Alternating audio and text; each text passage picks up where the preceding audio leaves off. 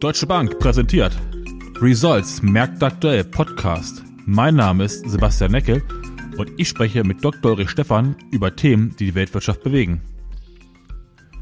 Warum wird Motorradfahren in Europa jetzt günstiger? Warum ist der Ausblick auf den Sommer und das Wachstum 2022 gar nicht so verkehrt? Inflation? Ein großes Thema. Weiterhin temporär oder nicht? Welche Notenbanken tapern? Welche sind momentan zurückhaltend?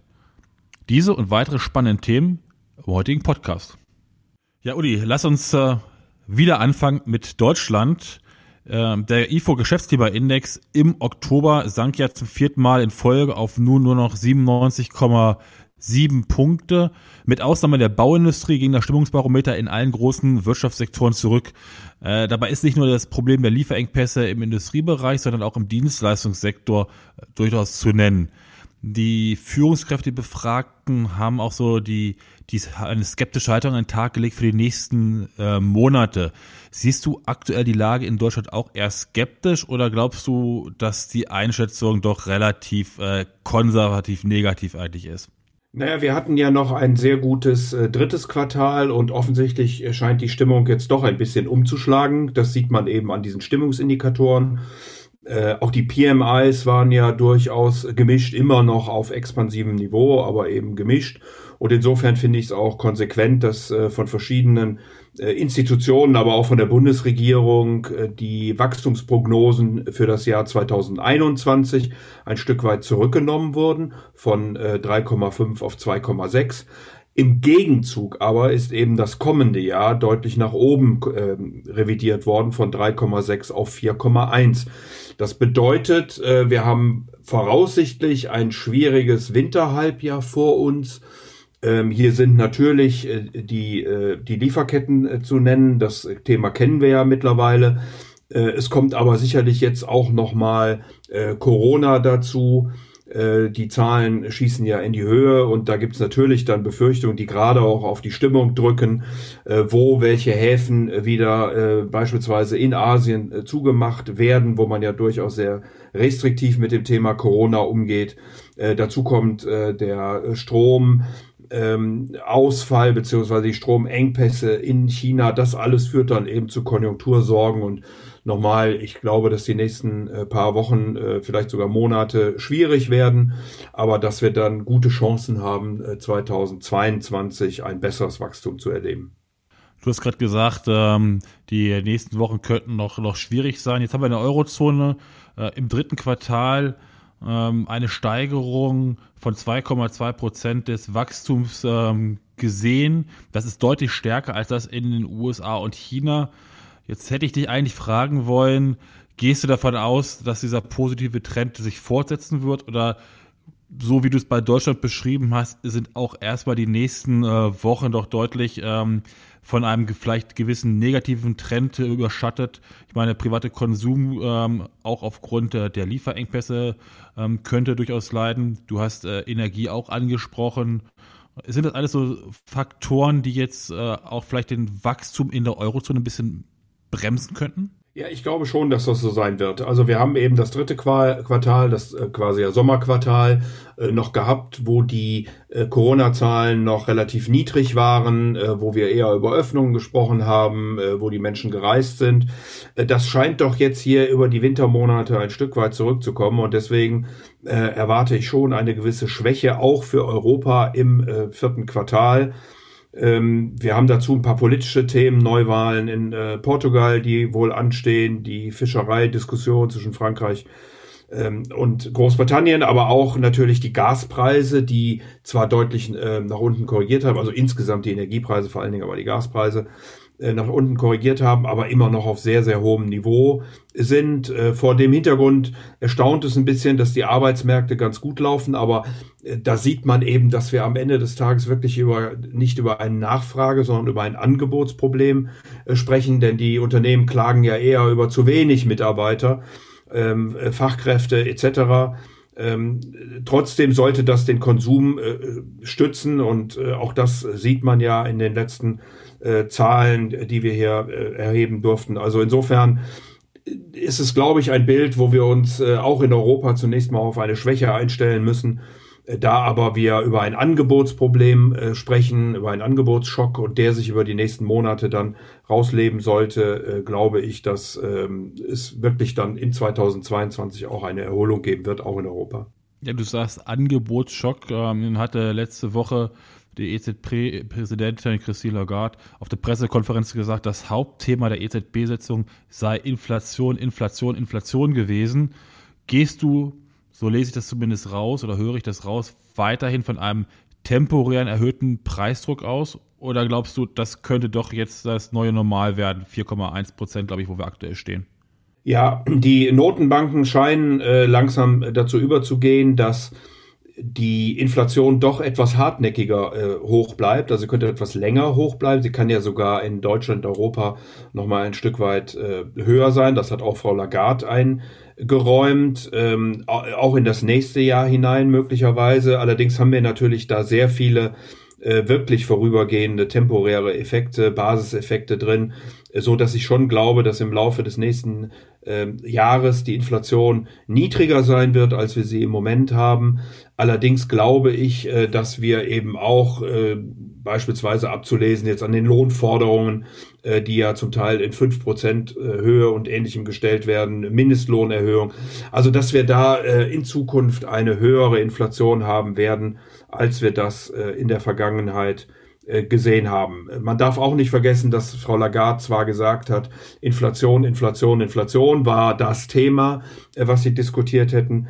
Sie hat aber auch deutlich gesagt, äh, the lady is not tapering und wir sind weit, weit, ähm, und das hat sie ja jetzt nochmal wiederholt, weit, weit von einer Zins äh, Anhebung entfernt. Und äh, insofern kann man darüber diskutieren, ob die Notenbanken äh, hinter der Kurve sind, also ähm, sozusagen die Risiken im Moment höher gewichten für die Konjunktur als ähm, die Erholung, die man dann möglicherweise im nächsten Jahr sehen könnten und jetzt zuerst mal abwarten wollen äh, vor den vorhin schon beschriebenen Themen äh, über den Winter äh, hier äh, sehr vorsichtig agieren, kann aber dann dazu führen, dass sie im nächsten Jahr eben ähm, sehr viel stärker auf die Bremse treten müssen, sollte sich die Inflation tatsächlich als hartnäckiger und höher herausstellen, als die Notenbanken das heute glauben.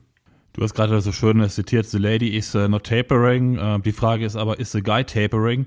Wenn wir in den USA gucken, die Fed hat ja beschlossen, dass die Anleihenkäufe jetzt monatlich um 15 Milliarden US-Dollar reduziert werden. Das heißt dann ja hochgerechnet, dass so ungefähr im Juni 2022 das Kaufprogramm abgeschlossen ist. Ähm, der Fed-Präsident Powell hatte auch von einer aus seiner Sicht weiterhin temporären Inflation gesprochen. Die Frage, die sich jetzt ein bisschen stellt, ist, wird die Fed jetzt wieder etwas falkenhafter agieren? Ja, das ist eine wirklich gute Frage, die ähm, auch heftig diskutiert wird natürlich. Äh, warum sind die Zinsen überhaupt so niedrig? Äh, wie gehen die Notenbanken damit um? Wir haben ja letzte Woche auch geradezu einen Schock erlebt auf der Seite der kurzfristigen Zinsen, der Zweijährigen. Hier waren einige Notenbanken vorgeprescht und hatten äh, tatsächlich auf die Inflation hingewiesen. Ähm, damit sind dann die kurzfristigen Zinsen nach oben geschnellt. Interessanterweise, Sebastian, sind aber die äh, langen Zinsen nach unten gekommen und auch die Inflationserwartungen zurückgekommen. Ähm, jetzt kann man darüber nachdenken, warum das der Fall ist. Das wird einmal den Grund haben, dass der Markt sagt, okay, die Notenbanken haben es Gott sei Dank verstanden und werden etwas äh, gegen die hohe Inflation tun. Äh, auf der anderen Seite gibt es aber eben die vorhin schon diskutierten Konjunktur Befürchtungen. Und genau darauf hat eben auch äh, gestern Jerome Paul sehr intensiv äh, hingewiesen in seiner Pressekonferenz, äh, dass die Risiken nach wie vor da wären. Man wäre überrascht von der hohen Inflation, aber trotzdem wären die Risiken da. Deswegen geht man sehr vorsichtig mit diesem Tapering um, führt also das ähm, nochmal in der Pandemie ausgeweitete Kaufprogramm ein Stück weit äh, zurück. Äh, er hat aber auch sich sehr viel Mühe gegeben, ähm, keinen Zusammenhang darzustellen zwischen Kaufprogramm beziehungsweise potenziellem Ende des Kaufprogrammes in der Mitte des nächsten Jahres und einer möglichen Zinserhöhung, die er eben aufgrund der Risiken im Moment noch nicht sieht und wo die Fed dann möglicherweise drüber diskutieren würde. Also unterm Strich äh, glaube ich, äh, dass die Diskussion um das Kaufprogramm ähm, die Realitäten gut wiedergespiegelt hat. Also da haben die, äh, die Aktionen der Notenbanken die Erwartungen auch wirklich getroffen. Im Bereich der Zinsanhebungen ist der Markt deutlich aggressiver als äh, die FED. Und ähm, da muss man dann einfach gucken, wie die weitere Situation ist. Paul hat auf große Unsicherheiten äh, hingewiesen, aber der Markt geht nach wie vor davon aus, dass die Fed im nächsten Jahr äh, Zinsschritte unternehmen wird, wohingegen äh, die Fed das eben noch völlig offen gelassen hat und hat gesagt, das hat mit dem Kaufprogramm gar nichts zu tun. Deswegen würde ich tatsächlich unterm Strich die Entscheidungen der Notenbank eher als dovish also als vorsichtig äh, interpretieren, als dass sie hawkisch und damit eben sehr viel Bedacht auf die Inflation, äh, mit sehr viel Bedacht auf die Inflation getroffen worden sind. Ja, am äh, Wochenende, das kam das, das weitere Thema eigentlich dieser Woche rein, äh, positiv für alle europäischen äh, Motorradfahrer, Motorräder äh, aus den USA, die aus den USA importiert werden, werden günstiger. Kann man also schon mal darüber nachdenken, äh, wie man sich für den nächsten Sommer aufstellt. Das heißt, die USA und äh, die Europäische Union haben sich zumindest darauf geeinigt, den Handelsstreit, den damals, äh, ja, der unter damals unter Donald Trump geführt wurde, angefangen wurde mit Strafzöllen auf europäische Stahl- und Aluminiumport auf der einen Seite, auf der anderen Seite die EU Strafzölle auf amerikanische ähm, ja, Motorräder, Klamotten, weitere Waren, dass man das reduziert, bzw. diese Strafzölle auf, äh, auflöst, das ist erstmal ein gutes Zeichen. Teil des Deals ist allerdings auch, dass die EU sicherstellen muss, dass keine der dann vorhandenen Stahl- und Aluminiumprodukte, Teile davon aus China kommen. Und jetzt die Frage so ein bisschen zum einen, oder die erste Frage, die ich hier mir stelle, will Joe Biden im Grunde jetzt wieder seine die alten Bündnispartner vereinigen, die Strafzölle abbauen, äh, zusammenschweißen, um dann doch noch stärkere Front gegen China gemeinsam zu machen? Naja, wir wissen ja spätestens seit äh, David Ricardo, Sebastian, dass äh, Freihandel natürlich gut ist, dass man hier äh, sich auf seine Vorteile äh, besinnen kann, äh, globale Arbeitsteilung. Wir erleben das ja auch gerade in der Diskussion um die Liefer- bzw. Wertschöpfungsketten äh, hier äh, Impfstoffe, die dann aus über 200 Komponenten äh, bestehen, die aus äh, an die 20 Länder kommen. Wenn ich äh, in die Chip-Produktion hineingucke, dann haben wir bis zu 300 Inputfaktoren, die äh, rund 70 Mal die Grenze überschreitet. Also äh, deshalb ist das natürlich insgesamt schon mal eine gute Idee, dass man äh, solche Zölle äh, insgesamt abbaut äh, und dass man hier für gegenseitige Arbeitsteilung eintritt. Ich glaube tatsächlich aber auf der anderen Seite, und du hattest es erwähnt, dass es natürlich diese äh, Diskussion zwischen äh, den USA und China gibt, ähm, dass diese Diskussion auch bleiben wird. Es ist nicht nur eine um Handel, sondern es ist eben eine um äh, Kapital, um Technik, am Ende natürlich auch um ja, politische, militärische Fragen. Hier Stichwort auch südchinesisches Meer, Taiwan und all diese Dinge mehr. Äh, insofern glaube ich schon, dass äh, Joe Biden hier gewillt ist, äh, Verbündete zu suchen, hat das ja auch schon sehr offen angesprochen, dass er hier Europa mit ins Boot bekommen möchte, um eben im Zweifelsfalle dann auch gegenüber China agieren zu können und will das jetzt gar nicht konfrontativ meinen, will nur sagen, dass man sozusagen als Westen hier ähm, China, was ja zunehmend selbstbewusst auch in der Welt auftritt, wirklich auch entgegentreten kann. Und ich glaube, dass das tatsächlich dann auch ein Grund ist, äh, warum hier so agiert ähm, worden ist. Wir haben vorhin über Inflation in Europa gesprochen, über Inflation in den USA. Wie groß ist denn der Impact dieses ähm, geschlossenen Deals jetzt, beziehungsweise des Wegfalls der Strafzölle auf die Inflation äh, sowohl bei uns als auch bei den Amerikanern?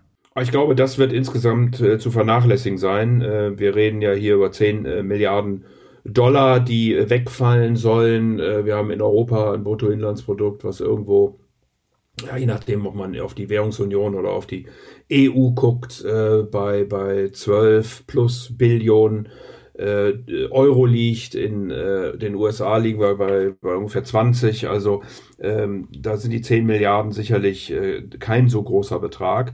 Aber in äh, einzelnen äh, Sektoren wird es natürlich Sinn machen. Wir sehen ja die US-Stahlpreise, die hier unter hohen Volatilitäten im Laufe des Jahres äh, eben angestiegen sind. Vor allen Dingen gilt das für heiß gewalzten Stahl, der von äh, rund 600 Dollar pro, pro, Tonne auf 1600 Dollar pro Tonne äh, gestiegen ist. Ähm, hier äh, ist auch China sicherlich einer der Gründe dafür, denn China über die ähm, äh, Probleme, was die Energieversorgung angeht, es sind ja gerade wieder 170 Kohleminen dort eröffnet worden, äh, hat natürlich weniger Stahl produziert, will das auch aus Umweltgründen tun, äh, eben Stahl und Aluminium, das sind ja gerade die Sektoren, die auch hier von den äh, von dem Ende der Strafzölle jetzt profitieren werden. Und da kann natürlich schon dann ein sozusagen größerer gemeinsamer Markt zwischen Europa und den USA dafür sorgen, dass hier etwas Druck äh, aus diesen Preisentwicklungen genommen wird. Äh, aber wie gesagt, das wird unterm Strich sicherlich äh, das, der kleinere Grund gewesen sein für dieses Abkommen. Ich glaube, wir müssen auch noch mal über, über Großbritannien und das äh, britische Pfund sprechen, das ja in den, in den letzten Monaten ähm, doch durchaus äh, fester gegenüber dem Euro geworden ist, äh, obwohl wir ja nun bei uns häufig äh, Nachrichten lesen, mit welchen Problemen, Stichwort Lastwagenfahrer etc., die, ähm, die Großbritannien nach dem Austritt aus der Europäischen Union zu kämpfen hat. Jetzt hat letzte Woche der Finanzminister, Finanzminister Sunak eine zweite Budget-Speech gehalten in diesem Jahr. Normalerweise gibt es ja eigentlich immer nur eine. Äh, und er hat angekündigt, dass die Gesamtausgaben über die gesamte Legislaturperiode um 150 Milliarden Pfunde äh, ansteigen soll. Ähm, aktuell gehen viele Volkswirte davon aus, dass äh, Großbritannien bis Ende des Jahres das Vor-Corona-Niveau erreichen wird. Sicherlich auch hilfreich, wenn dieser Stimuli damit reinkommt. Ähm, aber gehst du jetzt davon aus, ähm, dass die Erhöhung dieses Stimuli der, des Geldes nicht auch einen starken Einfluss auf die vorhandene Inflation haben wird, auf der einen Seite und auf der anderen Seite, dass das dann am Ende des Tages sich dann doch wieder negativ für das Pfund wird? Ja, also äh, da muss man natürlich auch die Größenordnung wieder einsortieren, äh, wenn wir die äh, britische Volkswirtschaft angucken. Äh, Sebastian, haben wir äh, rund 2,3 Billionen Euro Volumen. Ähm, wenn wir jetzt über 185 Milliarden in etwa Fiskalmaßnahmen reden über die nächsten Jahre, äh, dann sind das insgesamt acht Prozent, also auf so eine Legislatur verteilt, ungefähr zwei pro Jahr. Äh, das ist noch innerhalb der Maastricht-Kriterien und äh, wäre jetzt nichts, wo ich äh, sozusagen die, äh, die Angstperlen der Inflation auf der Stirn hätte. Nichtsdestotrotz hast du völlig recht, die Inflation ähm, ist äh, über dem Maß, was äh, die äh, Bank of England sich vorgenommen hat, nämlich äh, zuletzt bei äh, 3,1 Prozent. Ähm, es gab einige ähm, Analysten, Volkswirte, die erwartet hatten, dass die äh, Bank of England äh, die Zinsen anheben würde. Das hat sie nun nicht getan. Ähm, das kann natürlich auch hier sein, dass sie damit etwas hinter der Kurve ist, also dass sie aus Sorgen, und das hat sie betont, vor der Konjunktur, vor Corona jetzt zuerst mal stillhält, äh, dass sie danach dann mehr tun muss, aber die Sorgen vor den Risiken überwiegen offensichtlich im Moment und deswegen ist auch die Bank of England hier eher äh, zurückhaltend ähm, und hat eben äh, beschlossen, nichts zu tun.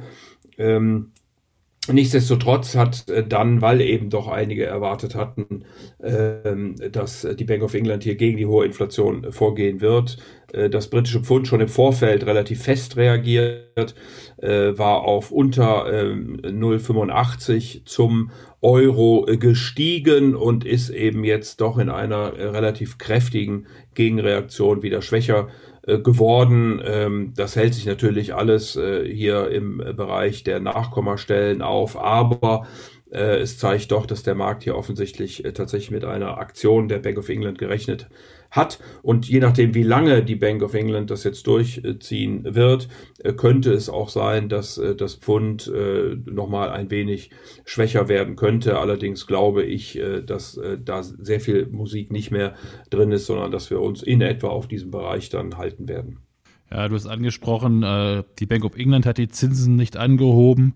Ähm, bei der amerikanischen Zentralbank, bei der Fed, hat man das Anleihenkaufprogramm, fährt man jetzt langsam zurück relativ überraschend ist doch eigentlich die, der Zinsschritt ähm, um 25 Basispunkte auf jetzt mittlerweile 0,75 äh, Prozent in Polen ähm, passiert.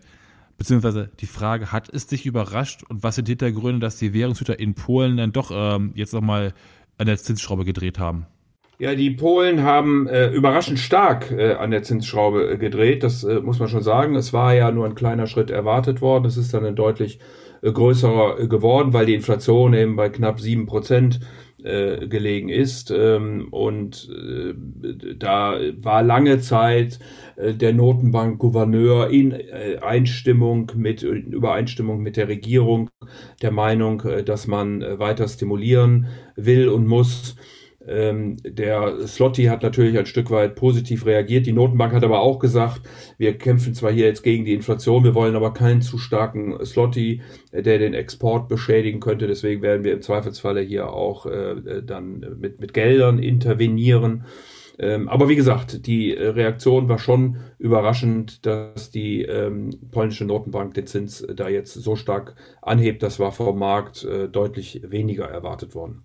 Ja, eine Notenbank, die ähm, auch wahnsinnig stark die an der Zinsschraube gedreht hat, äh, August und äh, September jeweils 100 Basispunkte erhöht hat äh, und äh, jetzt nochmal um 150 Basispunkte erhöht hat, ist die brasilianische Notenbank. Dort ist äh, der Leitzins aktuell bei einer 7,75. Äh, immer noch unterhalb der Inflation von 10,3 10,3 Prozent. Nun stehen nächstes Jahr in Brasilien Wahlen an. Jetzt ist ein bisschen das Problem immer, wenn man auf der einen Seite die Zinsen anhebt, dass natürlich die Schuldenlast, die auf Brasilien äh, lastet ähm, und äh, die Rückzahlung, zu leisten sind, natürlich auch steigen werden. Gehst du davon aus, es, es gibt in Brasilien diese sogenannte Ausgabenbremse, dass man die versucht, auch ein bisschen aufgrund der Wahlen ein bisschen zu umschiffen äh, und ist nicht dann das Risiko, dass nachhaltig die Inflation in Brasilien doch noch stärker ansteigen könnte? Ja, es werden ja noch weitere Zinsschritte erwartet in Brasilien, aber du hast völlig recht, die Dynamik ist schon sehr beeindruckend. Sechs Zinsschritte sind da erfolgt. Äh, wir waren im März diesen Jahres noch bei zwei Prozent, sind mittlerweile bei 7,75. Die Realzinsen, hast du ja auch gerade erwähnt, sind aber immer noch negativ. Ähm, und deswegen könnte es sein, dass die äh, Selic Rate, äh, wie eben der Leitzins dort genannt wird, noch weiter steigen könnte. 150 ähm, Basispunkte nochmal für Dezember erwartet, dann wäre sie immer noch negativ. Äh, wir haben hier eine deutliche Spannbreite in diesen Realzinsen. Sie lagen 2017 bei plus 7,5 Prozent, dann im August des letzten Jahres bei minus 4, jetzt im Moment eben bei rund minus 2,5 Prozent. Ähm, und wie gesagt, ich gehe davon aus, dass die Notenbank da noch weiter eingreifen wird.